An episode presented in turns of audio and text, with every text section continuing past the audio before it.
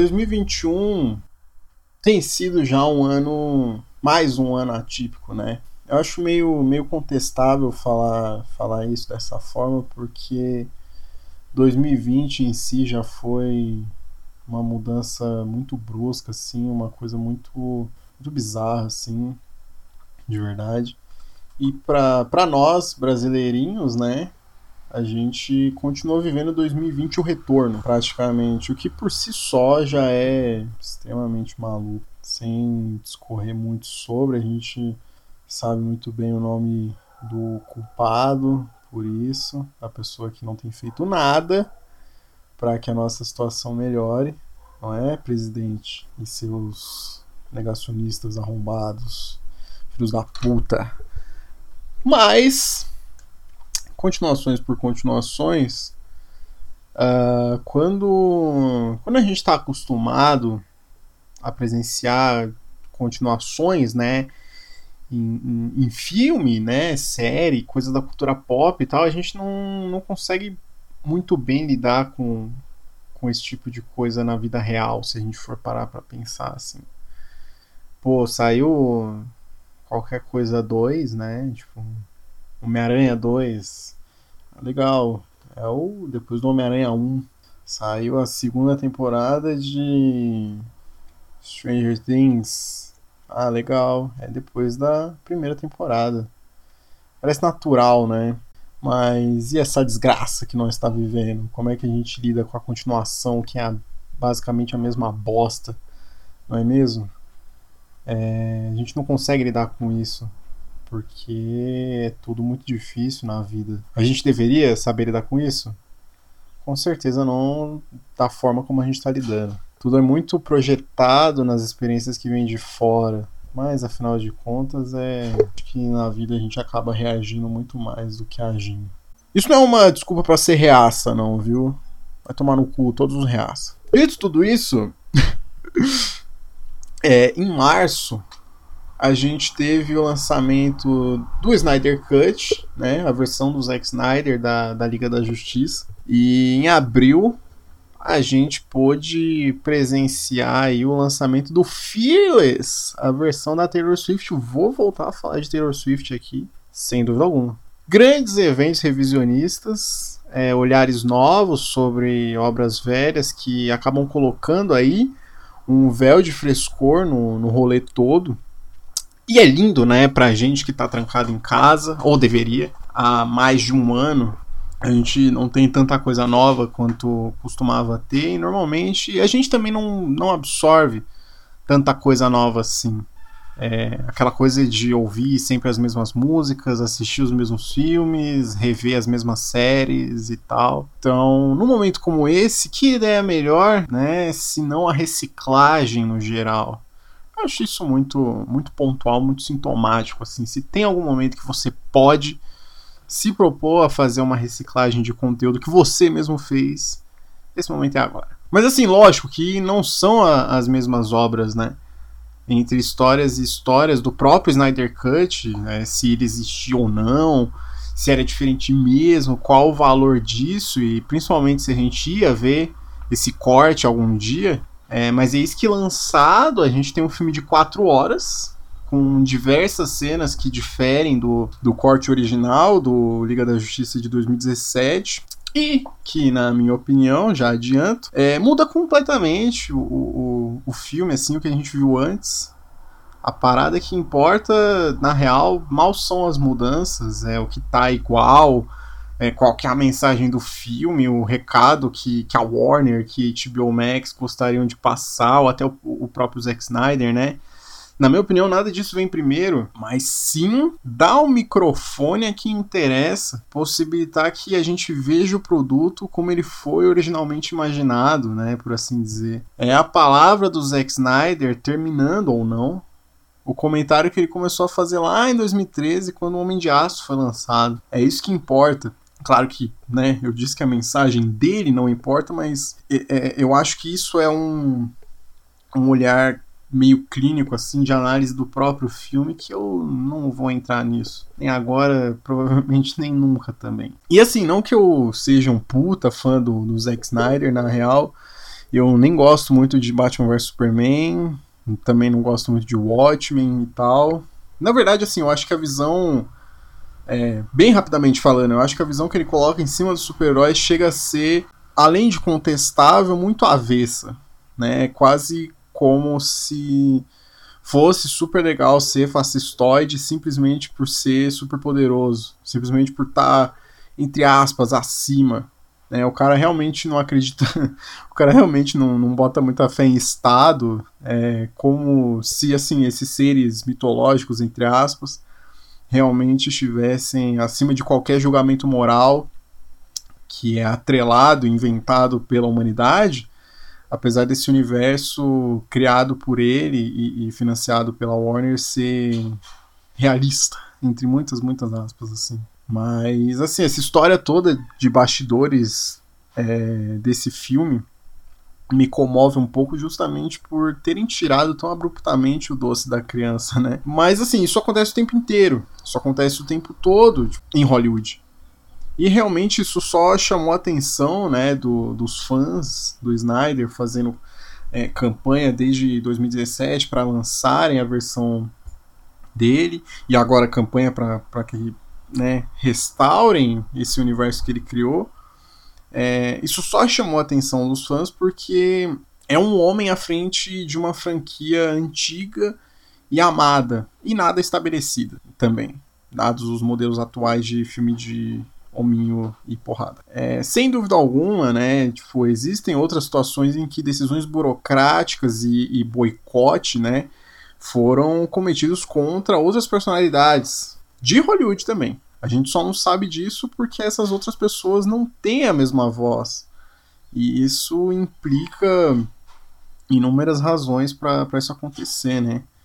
O Zack Snyder é um homem branco, podre de rico, é, à frente, de novo, de uma franquia que, meu, tem uma fanbase nocivamente tóxica e o caralho, Nerdola é um saco, tudo insuportável. E é isso, né? Basicamente é isso, assim. Sem entrar em mais detalhes, por exemplo, porque tem outros casos, tem outras situações que a gente poderia observar também, mas não é o meu objetivo aqui. A Taylor Swift, é, ela vem de um ano produtivo, né, e cheio de, de surpresas aí para nós, jogando mais, mais uma aí, né, é, no nosso colo, anunciando que ela ia fazer um comentário por cima do terceiro álbum de estúdio dela. E aí, assim, coisas à parte, briga com, com o estúdio, é estúdio que fala quando você grava CD, não sei. É, mas o estúdio que detinha os direitos do trabalho dela, quis que ela fosse se fuder, catar coquinho e tal. É, mas aí ela, numa reviravolta digna de, de filme, ela consegue comprar os direitos das coisas que ela produziu de volta e, e enfim, é, é uma situação muito parecida. Afinal de contas, né, é o Fearless Taylor's version, version. É o Taylor Cut do Fearless, né, com acréscimos aqui e ali. Afinal, a gente precisa de coisas novas, entre aspas, né? Mas, de novo, é o comentário que importa. A recuperação do que, do que é originalmente seu com as suas pontuações e tal, sendo o álbum original uma, uma transição, né? Algo que tipo fica muito entre o, o country e vai aos poucos pro pop, para onde ela migrou depois, né? E sabendo que hoje ela vive uma, uma fase nova, algo muito mais é, intimista e que algumas pessoas apontam que tem influências fortíssimas de música folk, o que eu não concordo muito, o novo Fearless, né, a nova gravação do, do Fearless sofre com todas essas influências. E sofre é um, um, modo de dizer assim, mas ele tem todas essas influências, né? O que eu acho interessante dessa versão definitiva, eu diria que é definitiva, é que o momento de novas influências na vida dela parecem é, servir direitinho para esse lançamento. Uh, não é fácil construir toda essa nova identidade, coisa que, tipo, ela faz muito bem e faz um bom tempo, diga-se de passagem. Inicialmente percebendo que ela seria obrigada a se reinventar por ser mulher, e, assim, no filme dela que tem na Netflix, no Miss Americana, ela fala um pouco sobre isso, sobre você ser mulher na indústria fonográfica estadunidense, que você precisa se reinventar o tempo inteiro, porque, de acordo né, com essa indústria, o público não consome a, a mulher que não se reinventa. Se continuar tudo a mesma coisa, é, foda-se, ninguém ouve, saca? Isso justifica por que, que ela é tão boa em mudar de, de gêneros musicais em cada álbum e tal. É, mesmo que de início possa ter sido alguma coisa imposta a ela, mas que ela acabou no fim das contas ficando boa e que na minha cabeça ela reinventou o significado disso, fazendo com que fosse uma coisa fácil e como uma oportunidade de experimentar aí novos estilos em prol do bem artístico dela. Mas mais importante de tudo isso é porque ela simplesmente está afim de explorar novos gêneros, né?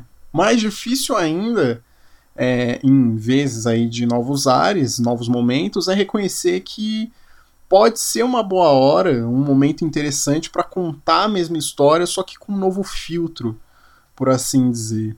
E de certa forma é isso que todo artista procura fazer, né? Acredito eu. Não relançar obras antigas com coisas diferentes aqui e ali, mas sempre olhar para o passado. Claro que envolto é, em uma indústria de entretenimento, você acaba ficando vulnerável a esse tipo de olhar, de assim uma forma meio inerente à sua carreira. As comparações com as coisas que já foram feitas, qual época é melhor, qual que é a pior, etc. Assim. E o que a Taylor faz é em partes, uma revisão, mas ao meu ver, é uma revisão de uma forma muito mais controlada e respeitosa, sendo uma iniciativa que parte dela mesma, né? Por razões que só restam a nós especular. E brevemente, tendo feito esses paralelos, a situação, além de ser parecida, como eu falei antes, tem gostos similares também. E assim, como eu mencionei antes, é discutido, é, agora não mais, passado o hype, mas se as diferenças que o Zack Snyder trouxe realmente fazem jus à nova versão é, do, do filme da Liga da Justiça, mas isso tudo é muito sem pé nem cabeça para mim. É claro que, que não se trata do mesmo filme, como eu falei antes. E essa coisa também, tanto da Taylor quanto do Snyder, muito me lembra também a recente empreitada do Francis Ford Coppola em relançar o Poderoso Chefão 3. Né? O, o Coppola na, na casa dele, sem muita coisa para fazer durante a pandemia. No ano passado, ainda ele anunciou que iria relançar a última parte da, da história da família Corleone, simplesmente porque, sim, deu na telha, não estava fazendo nada e bora refazer aí essa porra. Mas é, não teriam cenas gravadas hoje em dia, é, a lá Zack Snyder, afinal de contas, o filme original foi lançado nos anos 90. E não ia rolar, óbvio. É, não que os atores envelhecidos sejam um empecilho para refilmagem também, né? Hoje em dia, você mete um filtrão, os caras ficam tudo jovem, mas enfim. É, a história do Terceiro Poderoso Chefão 3 já é uma puta brisa, sim, mas rapidamente também é, demorou para acontecer, e aconteceu também por causa de grana, na real. Depois do lançamento do Poderoso Chefão 2, ah, pra quem não sabe, o, o Coppola fez o Poderoso Chefão 1, 2 e 3, né? Mas depois do lançamento do Poderoso Chefão 2 em, em 74 e os anos 70 é, é, muito on fire pro Coppola, é, só nos anos 70 que eu lembro assim de cabeça ele lançou dois Poderosos Chefão, né? Lançou o, o, primeiro em 72, o segundo em 74. Em 74 ele lançou A Conversação, que é um puta filme. Tem no Prime Video, recomendo todo mundo assistir porque esse filme é muito foda. E no final dos anos 70 ele lançou Apocalipse Now. Então, puta que me pariu, sabe? Eu acho que tem mais coisa aí, mas eu não lembro. É, mas depois disso, né, tipo, em, meio a tudo isso, a Paramount ficou enchendo o saco do cara para que ele lançasse um terceiro Poderoso Chefão mais rápido possível ainda nos anos 70, né, ou ali no máximo até metade dos anos 80, assim. E o Coppola recusou. O próprio Mário Puzo, que é o autor do, do livro, né, do Poderoso Chefão, é, que ele ajudou a escrever os roteiros e tal, é, também recusou. E a ideia, tipo, de um Poderoso Chefão 3 foi, foi pra gaveta, assim. Mas isso não impediu o estúdio de, né, de tempos em tempos, trazer essa ideia de volta à tona. Mas o Coppola, principalmente, sempre, sempre se recusou, até que nos anos 90, é, se eu não me engano, o, o estúdio, a produtora dele, estava tava praticamente falindo. E aí a Paramount chegou e falou: E aí, é, bora fazer esse Poderoso Chefão 3? E ele falou: Bora, né? Tá bom. E aí o filme rolou, foi lançado em 1990, se não me engano. E aí, ainda em 2020, o Coppola é, é, prometeu lá que ia lançar, relançar o, o, filme, e cumpriu no mesmo ano, lançando o Poderoso Chefão Parte 3, A Morte de Michael Corleone, título oficial mais uma vez recontando a mesmíssima história com algumas cenas diferentes aqui e ali. No geral, uma duração um pouco mais longa e tal, mas o filme em si é é muito parecido assim com, com, o original. E assim, é sabido que a terceira parte da trilogia, em particular, né, é a parte mais fraca. É, pode ser que seja, sei lá, a, a parte mais conturbada também nos bastidores, não por conta de problemas com o estúdio, mas no geral é um filme estadunidense dos anos 70, só que lançado nos anos 90, né? Ele tem o feeling de filme de drama dos anos 70, tem um ritmo mais lento e lançado nos anos 90. E assim, não que Hollywood não fizesse isso na mesma década, a maioria dos dramas do começo dos anos 90 sofrem desse mal aí, na minha opinião. Mas assim, é o comentário que o Coppola queria fazer, né?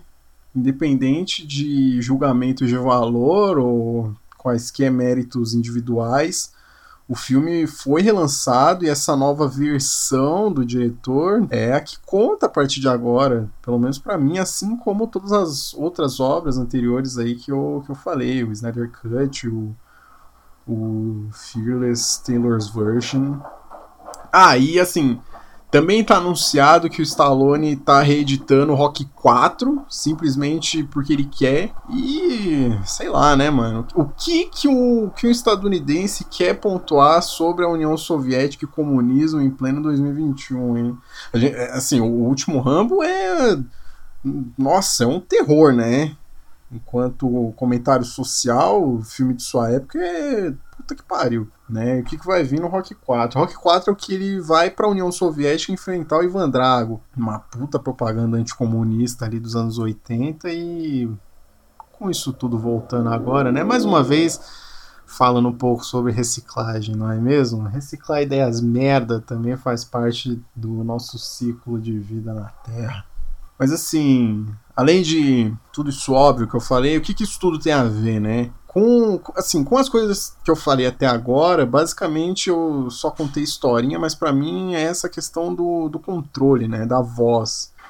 É, o que une todas essas situações, né, são as possibilidades, é, no caso do Snyder, é, é uma mísera possibilidade de controle do seu trabalho.